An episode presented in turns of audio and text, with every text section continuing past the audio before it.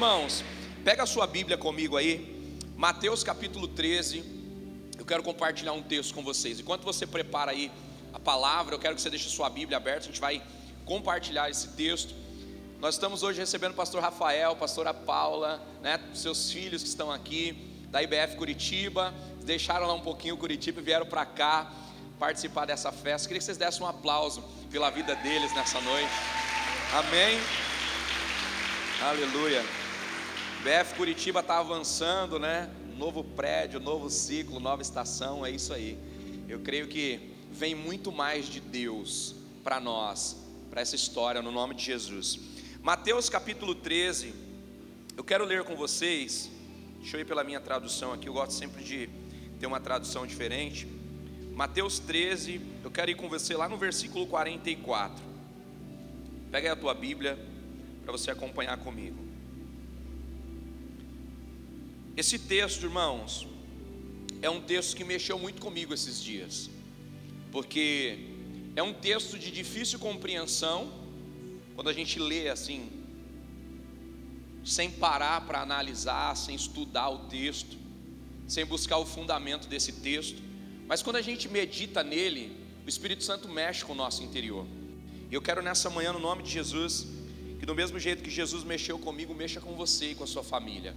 E eu queria compartilhar com você essa palavra, e eu queria que você me desse toda a sua atenção possível. Olha o que diz Mateus 13, versículo 44 em diante. Nós vamos do 44 até o 58, tá? Os meninos aí me ajudem na mídia. Olha o que diz o texto: O reino dos céus é semelhante a um tesouro escondido no campo, que um homem, ao descobri-lo, esconde, e então, movido de alegria, vai e vende tudo quanto tem e compra aquele campo. Algumas traduções vai dizer: o reino dos céus é semelhante a um homem que encontrando um tesouro o esconde novamente. Então vai, vende tudo que tem e compra essa terra. Talvez você tenha essa tradução aí. Olha o que diz o 45. Outro sim, o reino dos céus é semelhante a um negociante que buscava boas pérolas. Algumas traduções vai dizer pérolas verdadeiras. Versículo 46.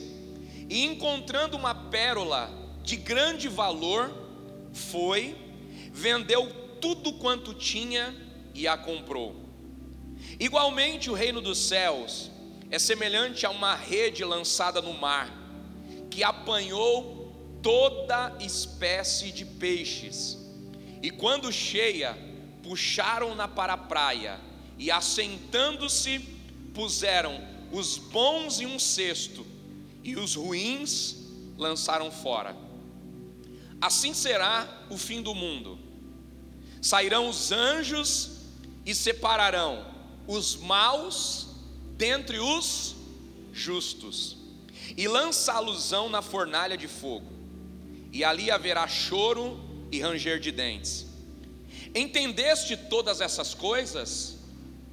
Disseram-lhe eles: Entendemos. E disse-lhes: Por isso, todo escriba que se fez discípulo no reino de Deus é semelhante a um homem, é semelhante a um pai de família, proprietário que tira do seu tesouro coisas novas e coisas. E Jesus, tendo concluído estas parábolas, se retirou dali. E chegando à sua terra, ensinava o povo na sinagoga.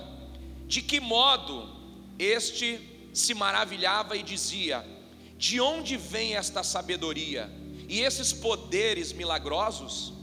Não é este o filho do carpinteiro? Não se chama a sua mãe Maria e os seus irmãos Tiago, José, Simão e Judas? Não estão entre nós todas as suas irmãs? De onde lhe vem, pois, tudo isso? E escandalizavam-se dele. Jesus, porém, lhes disse: Um profeta não fica sem honra, senão na sua própria terra na sua própria casa e não fez ali milagres. Não fez ali muitos milagres, algumas traduções vai dizer. Por causa Está escrito na tua Bíblia. Por causa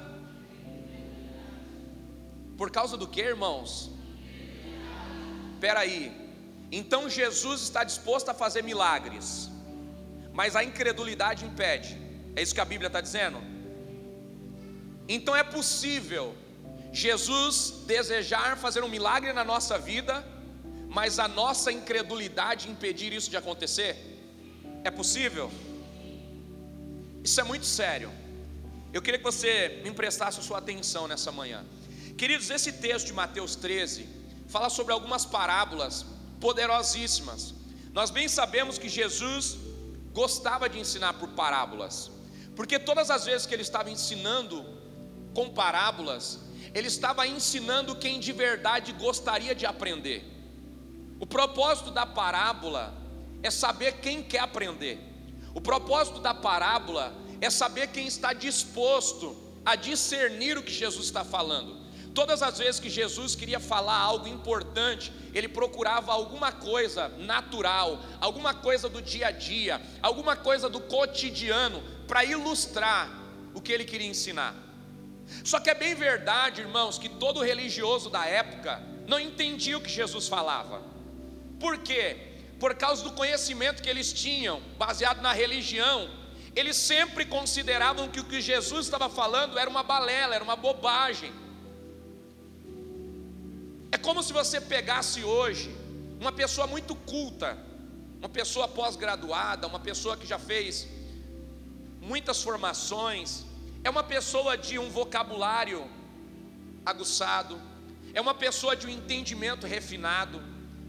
Todas as vezes que você vai falar com uma pessoa assim, é natural que você precise buscar um vocabulário ideal. Para quê? Para tocar essa pessoa, para mexer com essa pessoa. Por quê? É logo verdade que alguém que tem muito conhecimento não para para escutar quem tem pouco conhecimento.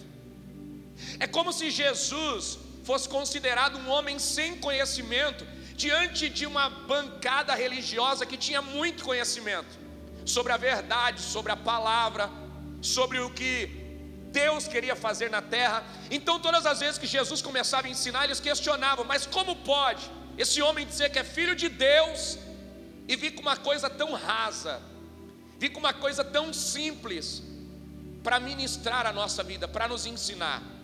Mas por trás de todo ensinamento simples, existia um fundamento profundo, que só era revelado a quem estava disposto a aprender, só era revelado a quem estava disposto a mergulhar naquilo que Jesus estava liberando. Jesus usava essa linguagem para saber quem de verdade queria se conectar com a verdade dele para quem queria de verdade aprender o que ele estava ensinando. Então você vai perceber que no ministério de Jesus, nesses três anos e seis meses que ele esteve na terra, em nenhum momento ele se preocupou em falar do conhecimento que ele tinha, mas ele se preocupou em ensinar. Eu queria que você refletisse uma coisa muito interessante. Jesus, aos 13 anos de idade, ele vai na sinagoga, ele vai no lugar onde estão os homens mais inteligentes da época. E com 13 anos de idade, ele dá um show de conhecimento. Ele cita a lei, ele fala sobre a Torá, ele fala sobre os profetas, ele fala sobre os homens de Deus que estabeleceram o fundamento bíblico na terra. Ele fala com tanto conhecimento que ele choca todos. Por quê? Porque um menino só pode conhecer a respeito da Torá, a respeito da lei com 12 anos de idade. Porque até os 12 anos de idade, o menino, na cultura judaica, não pode entrar na igreja. Então, onde ele aprende sobre a palavra? Ele aprende com a mãe, ele aprende com a avó. E Jesus, aos 12 anos de idade, ele vai para o templo, mas ele não vai falar sobre um conhecimento raso que ele tem, mas ele vai com muita propriedade, ele vai com muita autoridade, ele mostra que ele conhece, ele mostra que ele sabe do que ele está falando. E a Bíblia diz que por três dias, os sábios da época param para ouvi-lo. Foi a única vez que Jesus usou o conhecimento para pregar, o conhecimento profundo, falando na linguagem desse povo, porque nesse dia ele estava mostrando para a terra que a verdade e o conhecimento estava nele. É bem verdade que só aos 30 anos de idade Jesus se levanta como um sacerdote, porque como um filho de Deus que veio na terra, ele não quer quebrar a lei. E a lei da época dizia que só aos 30 anos um homem pode se levantar e ensinar como um sacerdote. Então Jesus dos 12, tendo todo o conhecimento, ele espera 18 anos para começar o seu ministério. E aos 30 ele começa.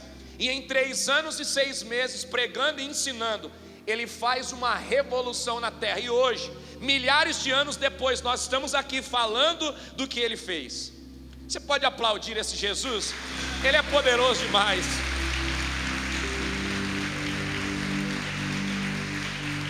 Se ele merece honra, meu irmão, aplaude a ele, celebra ele, libera uma palavra de gratidão. Esse Deus é maravilhoso.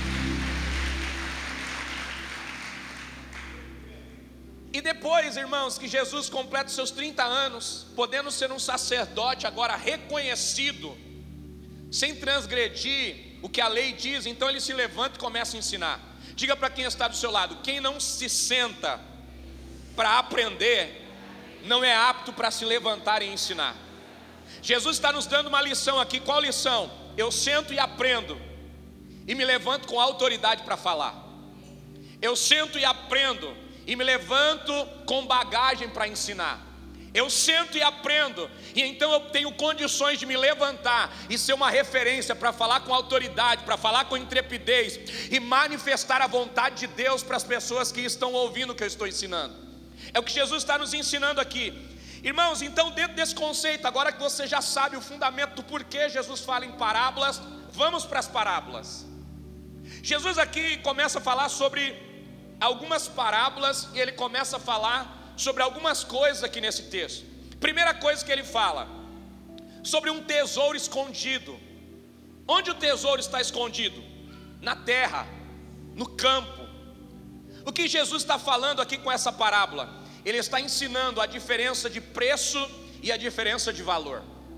Existem coisas que têm preço e existem coisas que têm Existem coisas que têm preço e existem coisas que têm Diga para essa pessoa linda que está do seu lado, o que você tem tem preço ou valor? Vira para o outro lado para não parecer pessoal e pergunta para o outro irmão: o que você tem tem preço ou valor? Essa é uma pergunta que nós temos que nos fazer todos os dias. O que Jesus está ensinando nessa parábola? Ele está falando que uma terra, para quem não sabe o que tem nela, tem preço. Mas quem sabe o que tem nela, descobre que ela tem valor. E é por isso que ele está falando: alguém que encontrou um tesouro na terra, o esconde novamente, então vai e vende tudo que tem. Ou seja, abre mão de tudo para pegar tudo. Diga para quem está do seu lado: abre mão de tudo para pegar tudo. Abre mão de tudo que tem preço para pegar tudo que tem valor. Quanto vale a terra? Depende. Se nós estamos falando do preço do chão, tem um preço determinado, estimado. Agora, o que está abaixo do chão, o que está escondido no chão, só tem valor para quem descobre. Eu preguei um tempo atrás e falei sobre isso aqui, acho que eu citei esse texto, e eu citei um exemplo lá do Espírito Santo. Meu irmão mora no Espírito Santo, e no Espírito Santo, irmãos, a Petrobras, ela faz um mapeamento da área. E como é um solo que tem petróleo, então quando eles desconfiam que uma região pode ter na profundidade da terra petróleo, então eles arrendam a terra da família. Eles vão lá e falam assim: olha, você tem aqui um terreno, e a gente queria alugar o seu terreno por X mensal. E aí o que, que eles fazem? Alugam o terreno da família, vão lá e colocam uma máquina que vai fazer uma perfuração muito profunda. E se descobrirem que nesse terreno tem petróleo, aí a história da família muda. Pergunte por quê? Porque o valor da locação tem um preço, mas quando se descobre o petróleo, então essa terra passa a ter valor.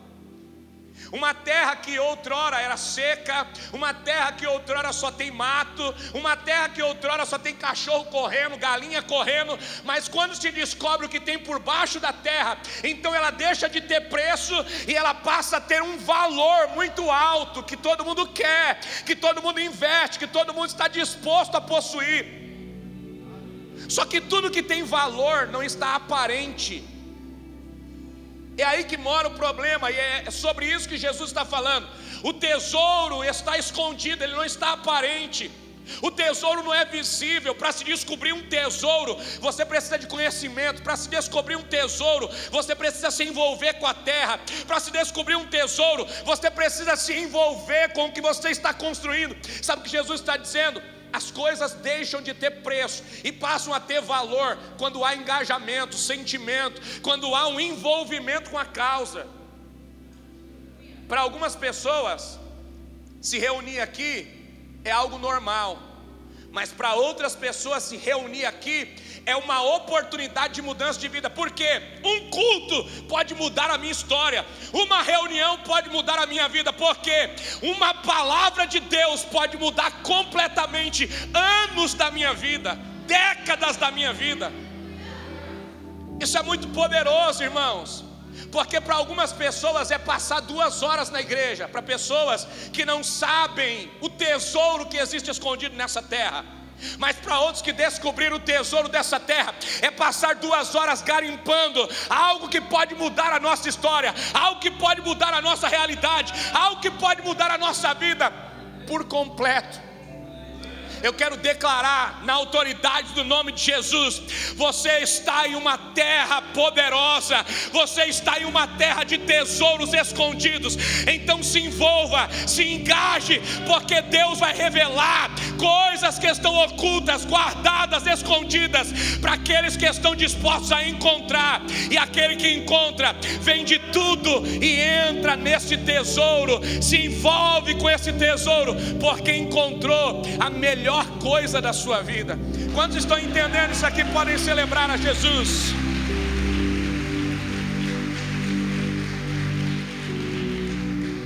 Diga para quem está do seu lado: a terra tem um preço, o que ela produz tem um valor. Uma terra normal é só uma terra, mas uma terra que produz alimento não é só uma terra, é uma terra que tem valor. Só que toda terra que tem valor precisa de investimento. Alguns meses atrás eu estava em Goiânia, fui pregar a palavra em Goiás, passei Goiás, Goiânia. E quando você vai para Goiás, Goiânia, você vê muitos lugares descampados. Uma área assim que você olha assim, parece uma área de seca. E de repente você começa a ver um pozinho branco espalhado nessa terra, calcário, se não me falha a memória. O que é o calcário? É como se fosse um estimulante para a terra. A terra, depois de produzir o trigo, depois de produzir o alimento, ela se desgasta totalmente. Então, o produtor da terra, sabendo que essa terra tem um valor, ele investe no calcário, espalha esse calcário com o trator, com a retroescavadeira e forra essa terra com aquele pó branco de calcário. Esse pó branco é absorvido pela terra e a terra começa a produzir novamente sais minerais, a terra começa novamente a fazer as suas veias, os lençóis fleumáticos, se não me falha a memória, a água começa a voltar para o solo, os minerais começam a voltar para o solo, e essa terra se recupera para produzir de novo. Diga para quem está do seu lado: quem é terra produtiva? Pode ser sugado, mas quando se submete a um tratamento, pode voltar a ser produtivo.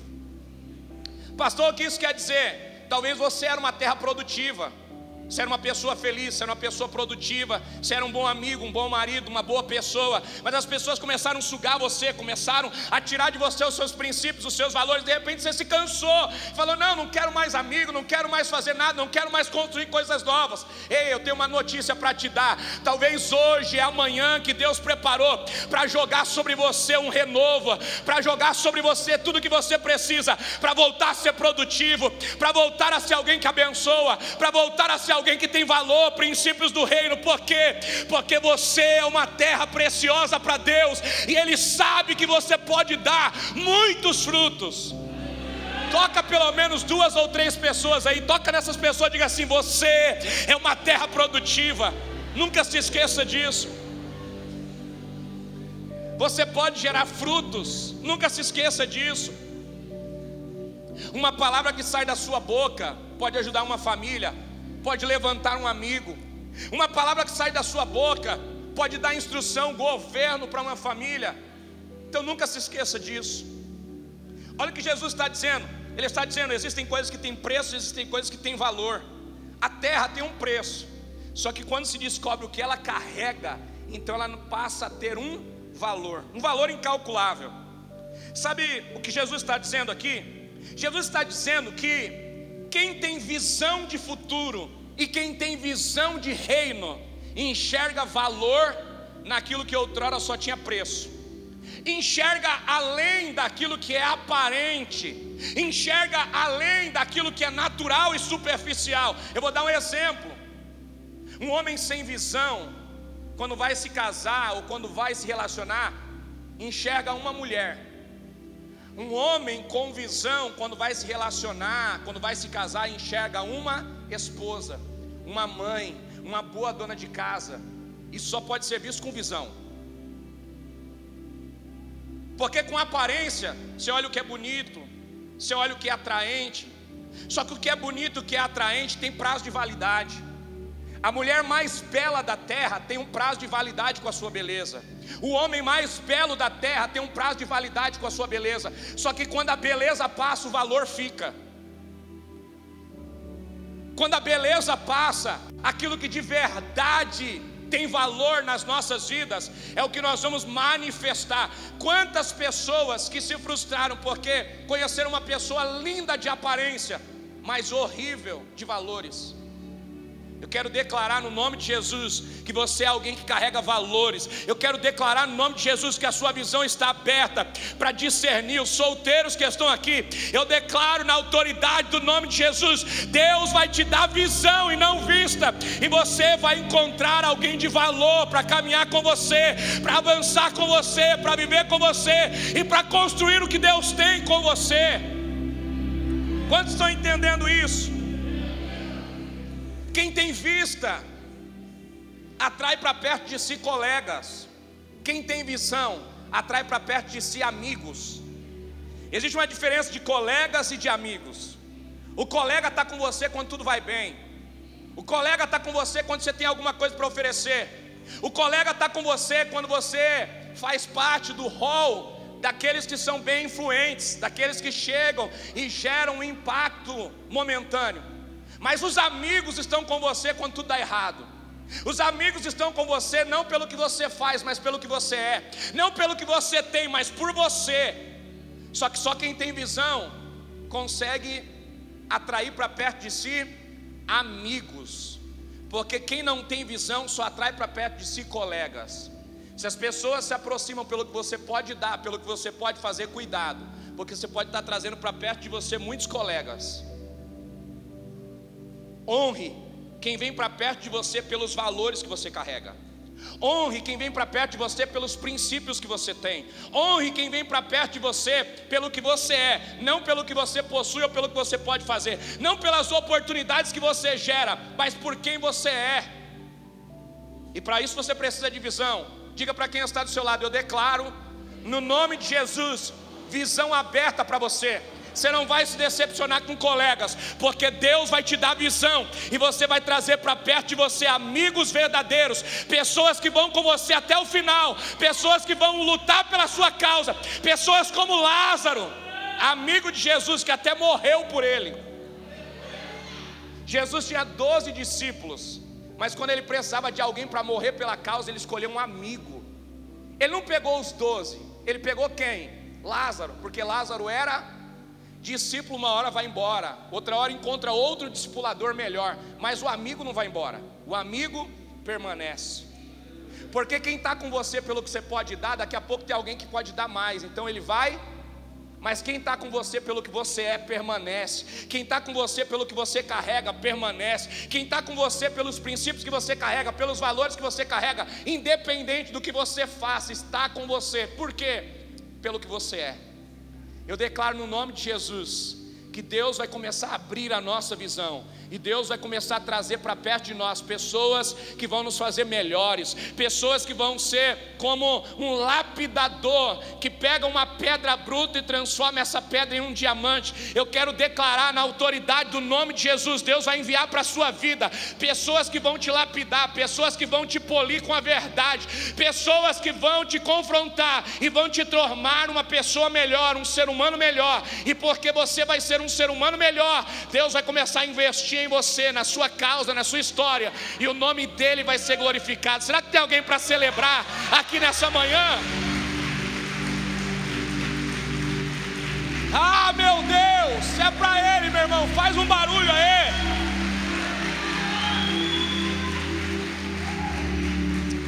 Meu Deus, para esse relógio aí, Jesus. A segunda parábola, irmãos, é das boas pérolas. Se existem boas pérolas, é sinal que existem pérolas ruins. Isso mexeu comigo. Quando eu li o texto, falei: peraí, deve ser a tradução, deixa eu procurar o original.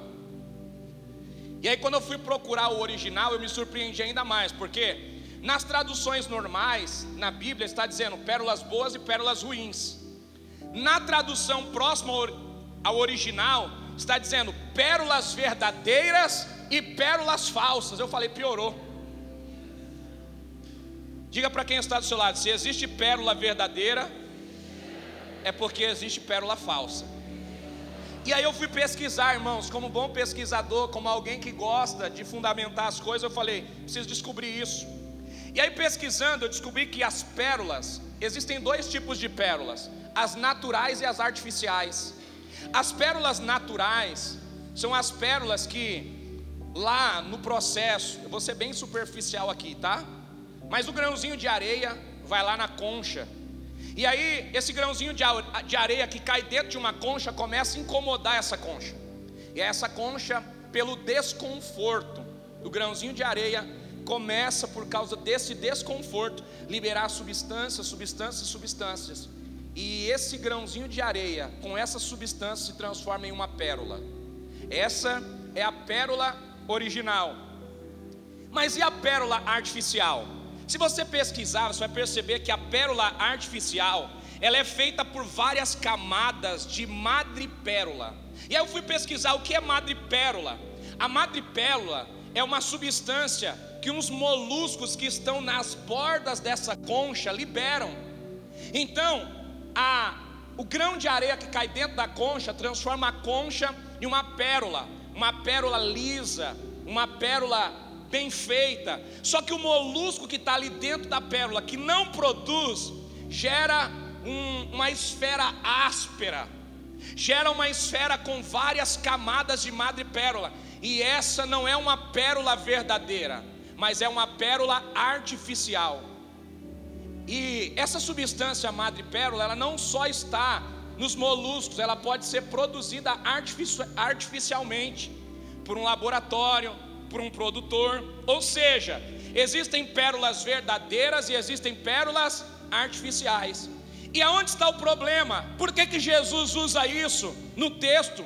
Para exemplificar o que tem preço e o que tem valor. Porque para descobrir o que é uma pérola verdadeira e uma pérola falsa é necessário conhecimento. Não é qualquer pessoa que olhando para uma pérola falsa e para uma pérola verdadeira consegue discernir, porque a pérola artificial tem um preço, a pérola natural tem um valor que sobe cada vez mais. Só que para descobrir isso é necessário conhecimento. É por isso que Jesus está dizendo que o reino dos céus é semelhante a uma pérola, que alguém que investe acha, encontra. Alguém que está negociando, não está negociando qualquer pedra. Alguém que negocia pedras preciosas, quer pedras de alto valor, sim ou não? Quanto maior o valor da pedra que você compra, maior é o valor do lucro que você pode ganhar com ela. Por quê? Porque você precisa de conhecimento, e quem não tem conhecimento desvaloriza o que tem.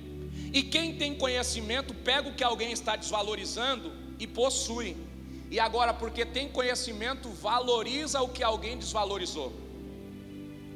Diga para quem está do seu lado: quando uma crise se manifesta, alguém abre mão daquilo que tem valor, porque precisa de preço. Eu vou te dar um exemplo. Quando uma crise chega, geralmente nós desfazemos das coisas que nós temos, não é por vontade, mas é por necessidade. E por causa da necessidade, às vezes você pega uma coisa que vale muito e você entrega por um baixo preço, sim ou não? É alguém que trabalhou uma vida inteira para comprar uma casa, mas a crise chegou, o nome sujou, a dificuldade veio, pega essa casa e vende muito mais barato. Por quê? Porque não pode esperar.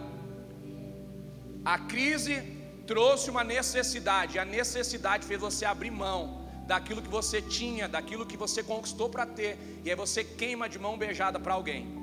Só que alguém que não está na crise, compra aquilo de você barato, mas porque não está precisando, faz o quê? pega aquilo barato e eleva o valor. Sabe quanto vale? Compra barato. Espera aí, está vendendo por X, isso aqui vale muito mais. Eu vou comprar. E aí pega aquilo que alguém está desvalorizando por causa da necessidade e torna aquilo muito mais valioso e passa para frente com um outro valor. É isso que Jesus está falando na parábola. Ele está dizendo que um negociante sabe o que tem valor e o que não tem valor. É diferente de uma pessoa. Querido, deixa eu te dizer uma coisa: se você for numa praia e de repente você acha uma concha no chão, se você abrir uma concha e ver que lá dentro tem uma pedrinha, você vai dizer: não, pode ser que seja uma pérola, porque está dentro de uma concha. Agora, e se você encontrar uma pedrinha caída no meio da areia, o que, você faz se você estiver na praia? Chuta, joga fora, pensa que é qualquer coisa, menos uma porque como que eu vou encontrar uma coisa que tem tanto valor em um lugar improvável? E é aí que mora o problema. Porque alguém que sabe o valor que as coisas têm, consegue encontrar em lugares improváveis coisas que têm um alto valor. Esse é o papel da igreja. Encontrar pessoas que chegaram quebradas, que ninguém dava nada, que ninguém acreditava. Aí Jesus olha e diz assim: Não, isso aí é uma pérola. Não, mas não, isso aí não vale nada, isso aí é artificial, não, isso aí é uma pérola, eu conheço, eu sei, isso aí está só sujo, isso aí está só arranhado, mas se cuidar, se tratar, se limpar, tem um alto valor, então ele faz o que? Ele investe. Quem está começando a entender essa mensagem? Diga para quem está do seu lado: Jesus acredita em você, Ele investiu o filho dele, porque Ele sabe o valor que você tem.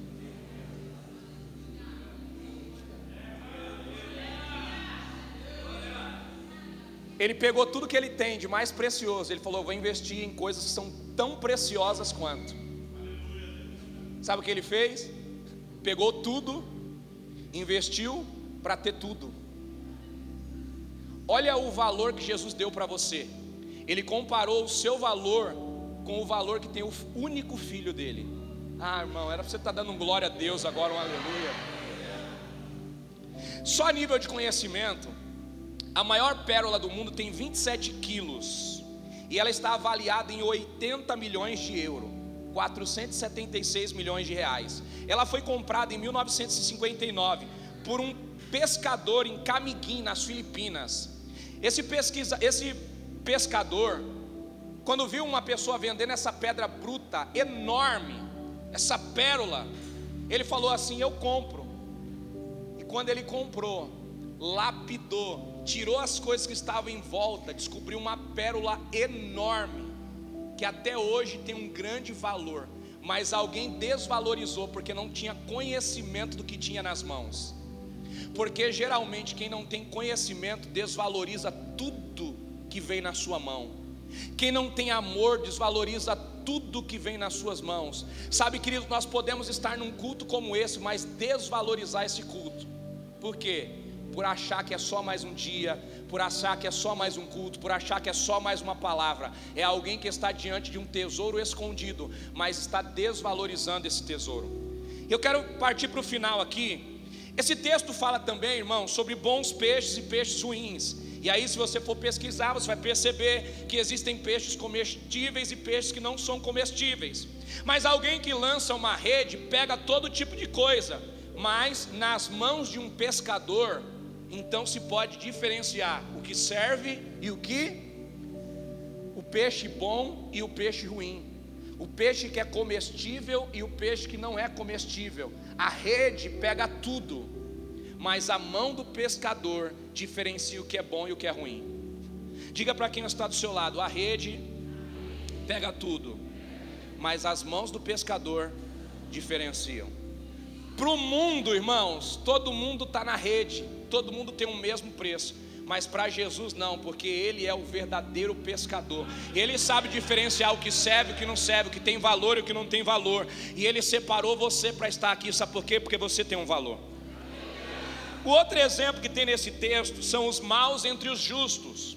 Os maus, aqui, nós podemos trazer uma categoria para pessoas más aqui, que segundo o texto está nos ensinando. Amém? Quem são os maus e quem são os justos? Irmãos, os maus, trazendo para esse contexto, são os frequentadores, são os consumidores. E o tema dessa mensagem é adoradores ou consumidores? Pergunta para quem está do seu lado: você é um adorador ou um consumidor? Isso vai ser determinado pela motivação pela qual você vem adorar a Deus. Isso vai ser determinado pela motivação pelo qual você serve a Jesus. Se você é um adorador ou se você é um consumidor. O adorador, quando ele chega num ambiente como esse, ele sabe o que ele tem que fazer ele vem para entregar, ele vem para construir. O consumidor é aquele que vem com aquele sentimento: Deus vai me dar alguma coisa, eu vou receber os louvores, eu vou receber uma palavra, eu vou receber o que os irmãos têm para me dar, eu vou receber o que Jesus tem para me dar. Isso está falando de uma postura de consumidor. De alguém que não vem para adorar, mas vem para receber. De alguém que não vem para entregar, sacrificar, matar o seu eu, mas de alguém que vem porque se acha no direito de receber alguma coisa de Deus, como se Deus fosse obrigado a fazer alguma coisa por nós. Ei, meu irmão, deixa eu te dar uma informação: Jesus não precisa e Ele não tem obrigação de fazer mais nada por nós, porque o que Ele poderia fazer de principal pela nossa vida, Ele fez. Aonde? Na cruz do Calvário. Ele deu o melhor dele, para nós já seria o suficiente. Só que Ele é tão bom, tão bom, tão bom, que Ele continua nos abençoando, Ele continua guardando a nossa vida, Ele continua nos envolvendo, Ele continua guardando a nossa casa, Ele continua nos dando palavras de futuro, Ele continua multiplicando aquilo que está na nossa mão, Ele continua abençoando os nossos filhos, Ele continua curando as nossas almas, Ele continua curando o nosso corpo físico, sabe por quê? Porque isso está ligado à bondade dEle, à graça dEle, ao favor imerecido que Ele libera sobre nós. Ele é bom, irmãos. Ele é maravilhoso.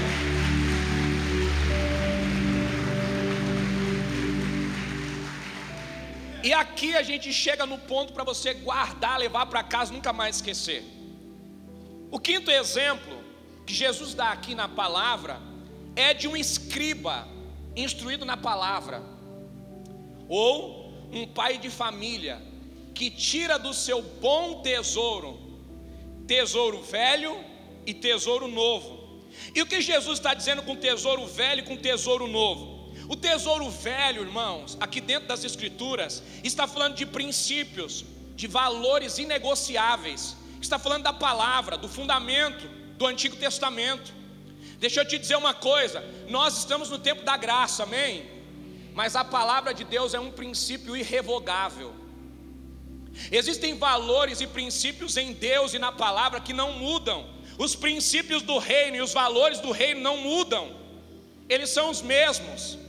Então, quando o texto está falando sobre tesouro velho, está falando sobre princípios e valores inegociáveis para quem serve a Deus. Você pode viver o tempo do tesouro novo, irmãos, que é o tempo que nós vivemos agora, o tempo da graça, o tempo de um novo conhecimento. Olha só como nós estamos expondo a palavra hoje. Eu estou usando a Bíblia, estou usando uma parábola como Jesus, estou trazendo coisas do nosso dia a dia para ilustrar a palavra. Isso é novo conhecimento. Isso são formas de se ministrar, forma de se pregar. Isso é a novidade que Deus nos deu, mas aquilo que é novo não muda aquilo que é eterno. Aquilo que é novo não muda aquilo que é um fundamento de Deus para a nossa vida. Você pode mudar o seu jeito de vestir, você pode mudar a aparência do teu corpo, mas você não pode mudar o teu coração, é o que Deus está dizendo para nós. Alguns anos atrás, vocês viram aqui no vídeo, eu vinha para a igreja de terno, gravata, e tudo bem. E quem vai até hoje, tudo bem, irmãos. Sabe por quê? Porque isso está falando do exterior, isso está falando do que é visível. Mas quantas pessoas que têm um exterior impecável e o interior podre? E quantas pessoas que têm um exterior que você olha e diz assim: Isso aí não vale nada, mas lá dentro tem um tesouro, uma pérola escondida.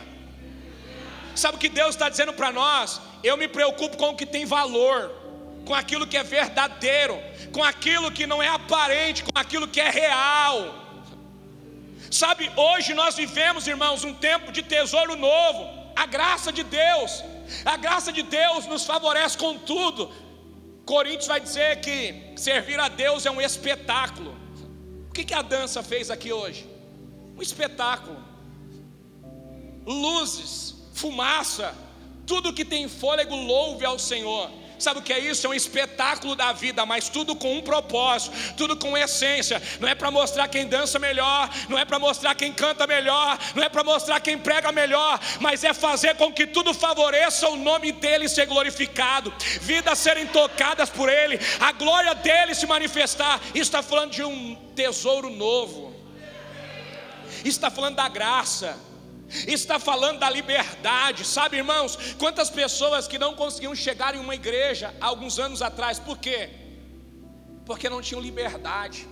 Entrava em um culto como esse, ficava com medo. Ontem eu estava pregando numa igreja, terminou o culto, um homem já maduro veio me procurar e disse assim: Gostei da pregação.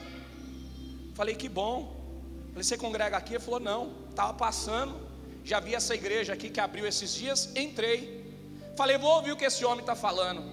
Gostei. Já fui um monte de igreja. Não sou crente, nem estou frequentando nenhum lugar, mas vim aqui para ouvir o que você falou. E gostei muito, você foi muito firme, falou com muita firmeza. Essa palavra tocou meu coração. E sabe o que mais eu gostei? Eu entrei aqui, ninguém colocou a mão na minha cabeça. Eu entrei aqui, ninguém me discriminou.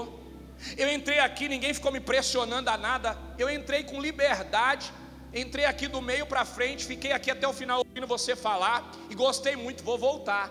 Eu falei que bom, os pastores dessa igreja são maravilhosos. Procura um dos pastores aqui, falou: Não, tudo bem, eu vou voltar outras vezes, mas eu só vou voltar porque aqui eu tive liberdade. Sabe o que é isso? Ambiente de liberdade, irmãos. Quantas pessoas da nossa família que hoje estão sendo alcançadas porque hoje elas encontram na igreja um ambiente de liberdade.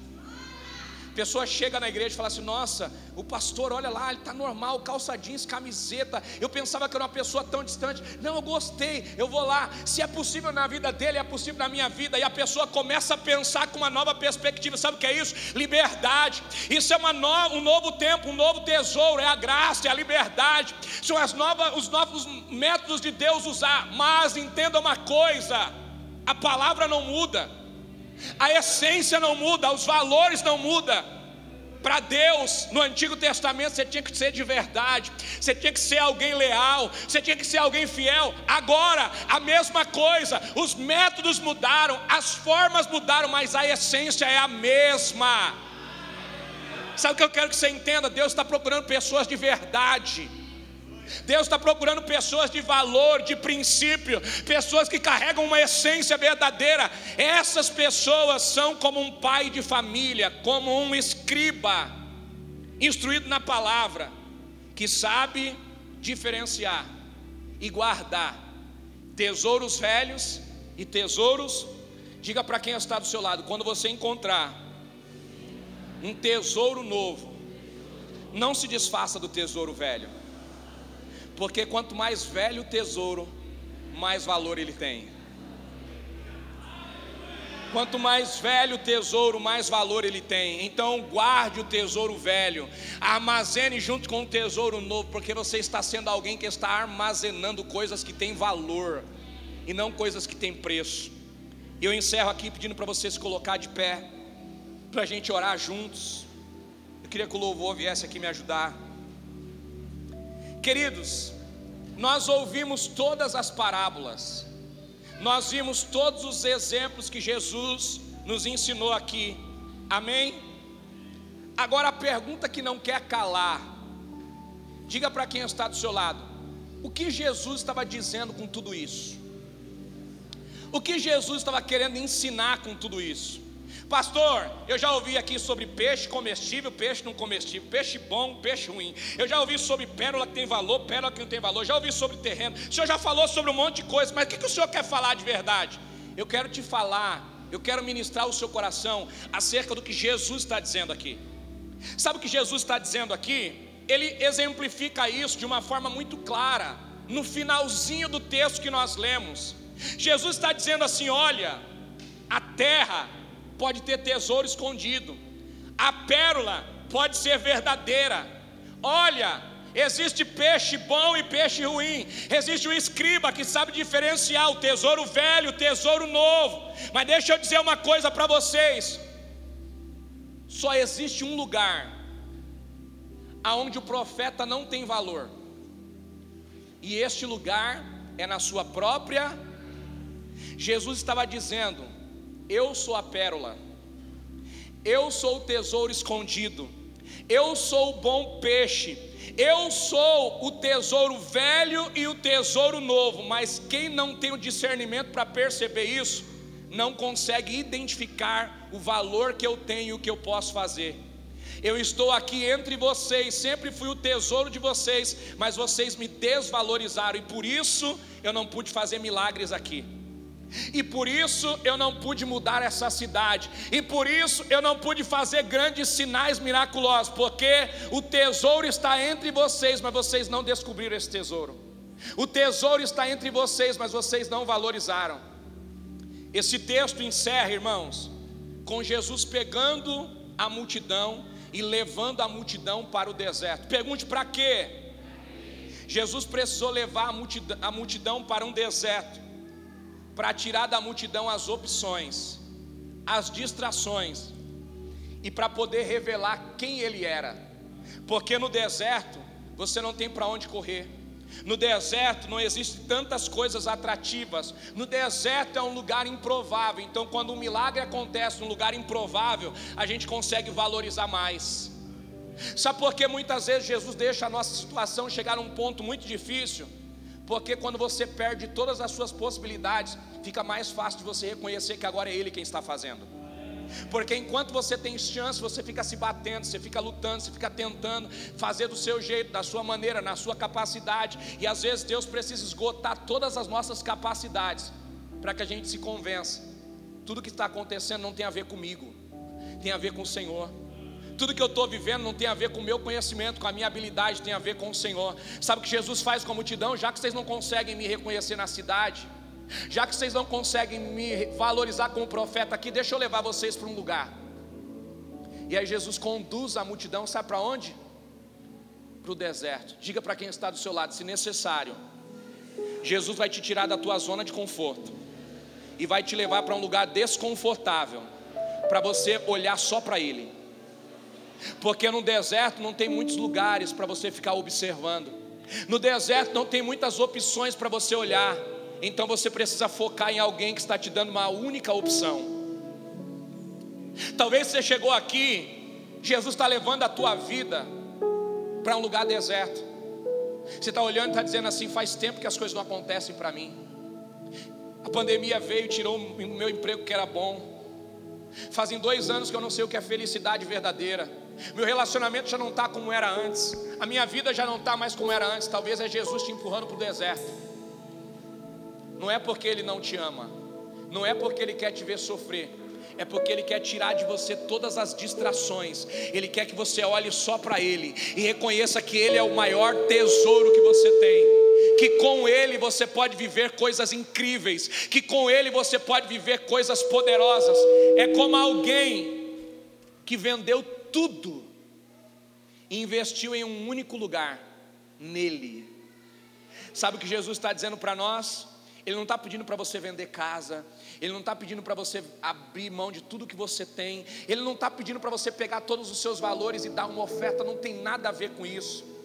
Ele está dizendo para nós: pega tudo que está no centro da tua vida, abre mão, vende, troca, por algo que tem muito mais valor na tua história. Eu. Eu.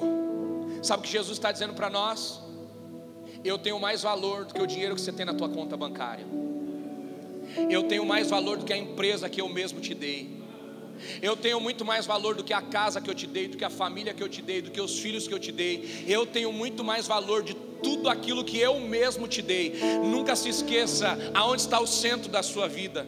Sabe o que Jesus está dizendo com essa parábola? Primeiro, no deserto não tem opções. Diga para quem está do seu lado, mas Ele é tão bom que até em lugares improváveis, em situações improváveis, Ele continua fazendo milagres. Eu quero declarar no nome de Jesus, independente de como está a sua vida, talvez você esteja no deserto, eu quero declarar: chegou a hora de Deus manifestar um milagre na tua vida, ainda nesse lugar improvável, Ele vai fazer milagre na tua história. Quem crê, por favor, diga: Eu creio, eu tomo posse, eu recebo.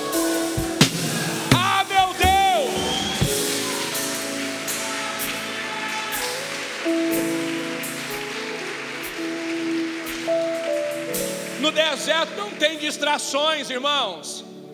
Sabe, queridos, a gente tem presenciado uma geração sem fundamento. Uma geração que não consegue crescer, sabe por quê? Porque come de todos os lugares. A nossa geração é a geração de professores online. Você não conhece a vida do professor, você não conhece o fundamento dele, mas porque tem algo bonitinho sendo oferecido, você deixa de se alimentar de algo que é verdadeiro para se alimentar de algo que é superficial, de algo que tem validade. Sabe o que eu quero te dizer? No deserto não tem opções de vários tipos de alimento. No deserto você tem uma fonte que vai te alimentar. No deserto você tem um único alimento que é o pão da vida, que vai ser multiplicado para saciar a sua fome. No deserto tem a fonte de água viva que vai matar a sua sede. Diga para quem está do seu lado, saiba como se alimentar. E eu encerro com a terceira coisa que existe no deserto. O deserto separa quem tem fé para doar e quem esconde com medo de faltar. Pergunte para essa pessoa linda que está do seu lado: você é o que fornece ou você é o que consome? Porque no deserto a gente descobre quem tem pão e peixe para dar e quem tem fome e só vem para dizer: Eu quero desse pão e desse peixe que você tem para dar. Porque no deserto, nós ouvimos aqui o pastor Fred que trouxe uma ilustração maravilhosa para nós. Será que só o menino tinha cinco pães e dois peixes? Com certeza não. Todo bom judeu, quando vai para uma longa caminhada, pega pão, pega água, pega alimento, coloca no seu alforje. Duas coisas podem ter acontecido aqui ou eles comeram precipitadamente e acabaram com o alimento de dias em pouco tempo, ou não se prepararam para caminhar no deserto, ou a pior das opções, com medo de faltar, esconderam o que têm. Só que meninos que são motivados pelo que é verdadeiro, pelo que é sincero, estão dispostos a dar. E é por isso que o improvável se levanta e diz assim: Eu tenho, eu tenho cinco pães e dois peixes. Não é o suficiente, mas eu estou disposto a dar. Não é tudo que você precisa, Jesus, mas o pouco que eu tenho eu contribuo. Eu não sou bom pregador, eu não sou bom cantor, eu não tenho tantas habilidades assim, mas eu tenho a minha vida. Se o Senhor quiser usar, eu te dou. Eu tenho a minha história, se o Senhor quiser usar, ela está disponível. Ei, será que a sua vida está disponível para Ele? Será que a sua história está disponível para Ele? Ele não está procurando pessoas talentosas, Ele não está procurando pessoas que têm, Ele está procurando pessoas que querem se doar pela causa, porque é Ele quem dá a capacidade, é Ele quem faz. Será que tem uma geração disposta a dar o alimento? Ou será que tem uma geração de consumidores que só vem aqui para receber? Como diz a bispa, para colocar a mão nos bolsos dele para perguntar o que ele tem para dar. Adoradores ou consumidores? Sabe o que eu quero encerrar te dizendo, querido, descubra o valor que Jesus tem na sua vida. Honre Ele no seu dia a dia, honre Ele na sua família, honre Ele nas suas finanças, honre Ele nas suas decisões. Entenda uma coisa: descubra o reino à sua disposição. Honre o reino que está disponível para você. Honre esse reino. Honre a Deus na tua família, no meio da tua família. Honre a Deus. Coloque a Deus no centro das coisas finanças, não perca o teu coração, honre a Deus.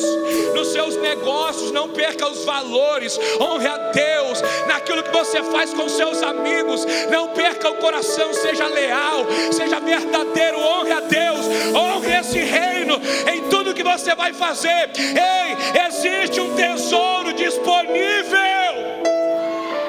mas você precisa reconhecer esse tesouro. Será que você está entendendo? Pode colocar a mão no teu coração e começar a agradecer a Deus nessa manhã. Será que você pode colocar a mão no teu coração e começar a celebrar a Jesus nessa manhã? Começar a agradecer a Ele por chegar até aqui.